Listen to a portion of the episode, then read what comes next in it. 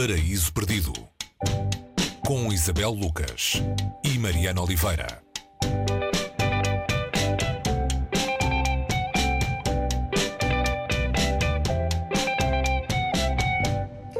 Eu vou, tu vais, ele vai. Três pessoas do verbo ir conjugadas pela alemã Jenny Erpenbeck, publicada pela primeira vez em Portugal há pouco mais de dois anos.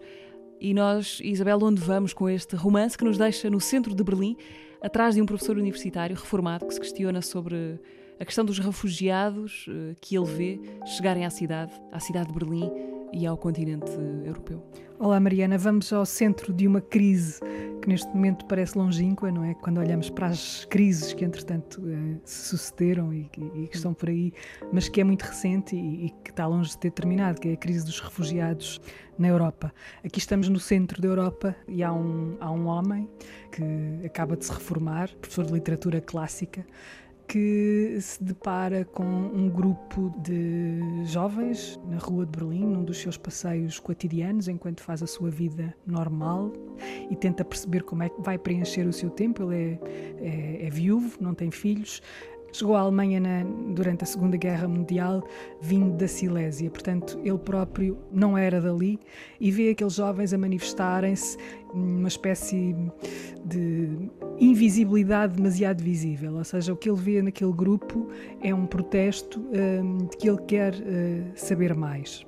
Eles são negros, estão em Alexanderplatz e nenhum deles diz o nome, nenhum deles diz de onde vem, e essa hum, não nomeação nem, do, nem, da identidade nem da origem evidencia ainda mais essa invisibilidade barra uh, visibilidade.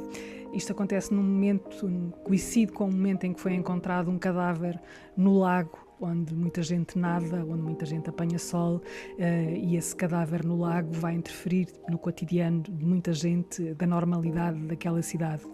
Quando Richard chega à casa, vê a reportagem uh, na televisão sobre esses homens e a curiosidade dele aguça-se, e é como se ele ali percebesse como é que vai uh, ocupar o seu tempo. Ele que, de alguma maneira, sente que a reforma o deixou fora do tempo. Ele vai uhum. querer saber uh, quem são aquelas pessoas e o que é que leva aquelas pessoas a, a correr tantos riscos para chegar uh, à Europa. É uma espécie de transição de cotidianos, o dele e o daquelas pessoas que também estão a aprender uh, uma nova vida, enquanto ele tem uma raiz, uma raiz estável, aquelas pessoas estão como que a pairar num, num, território e num tempo que é o do, do, dia a dia de um refugiado que quer não, não saber nada, nem sobre o território nem sobre o futuro.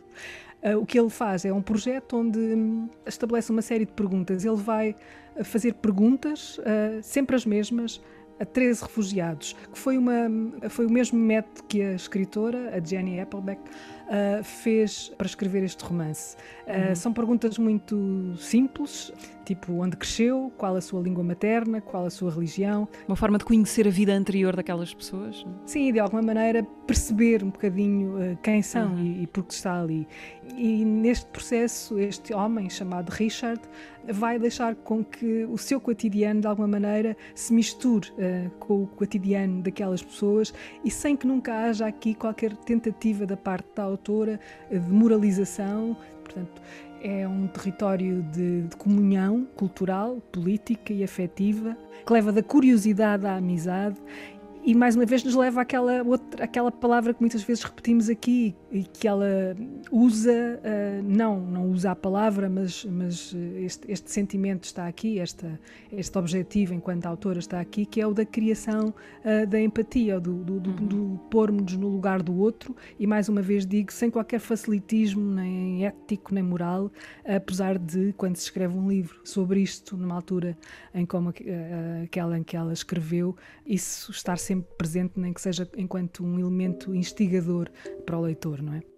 Além de que, como, como disseste, a descoberta do professor Richard é também a descoberta da própria autora que fez nascer o livro de, de, de conversas, de facto, com refugiados na Alemanha. Uh, Jenny Erpenbeck, uma autora alemã de 50 e poucos anos, nascida na Alemanha de Leste, um, só tem este livro traduzido para português e isso é um, é um, é um desajuste é em relação à, à, projeção internacional que, que ela Sim, tem. Sim, é injusto para nós, os que não conseguimos ler alemão e não temos direito a ter a tê-la traduzida em português. É uma belíssima escritora eh, que dificilmente se percebe como é que só em 2019 um, ela teve direito a ser traduzida em português de Portugal, não é?